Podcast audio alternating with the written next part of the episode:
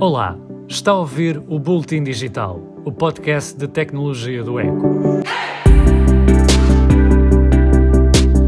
O governo aprovou a criação de uma tarifa social de internet. Quando entrar em vigor, 700 mil famílias terão acesso a um serviço de internet com um preço mais reduzido. Ainda não se sabe o valor em concreto, mas já está decidido que terá 10 GB de tráfego de dados e 30 megabits por segundo de velocidade de download. A tarifa social vai aplicar-se aos acessos fixos e móveis e tem de ser boa o suficiente para permitir aceder ao e-mail, às lojas online e até à conta do banco. Também está previsto que a tarifa social tenha capacidade para chamadas e videochamadas. O custo da medida será diretamente suportado pelas operadoras de telecomunicações. Empresa que vai instalar um mega data center em Sines vai usar água do mar para arrefecer os servidores.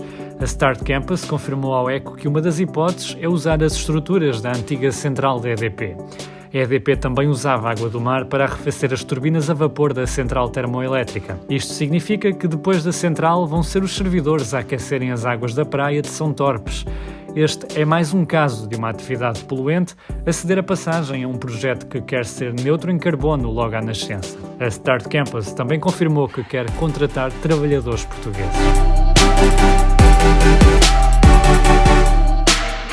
59% dos portugueses compraram online durante o segundo confinamento.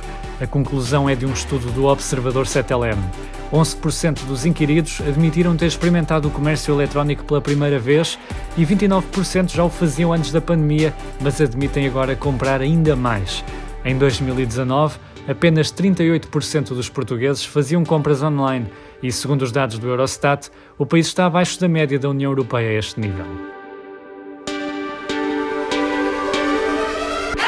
Donald Trump vai continuar proibido de publicar no Facebook. A decisão foi reforçada esta semana pelo Conselho de Supervisão da rede social, mas o painel também deu seis meses à plataforma para decidir se a expulsão do ex-presidente dos Estados Unidos é ou não permanente. Esta foi a primeira decisão mediática do Conselho de Supervisão, um organismo que é financiado pelo próprio Facebook para tomar decisões de moderação de conteúdos. A decisão é teoricamente vinculativa mas nada impede a empresa de a contrariar.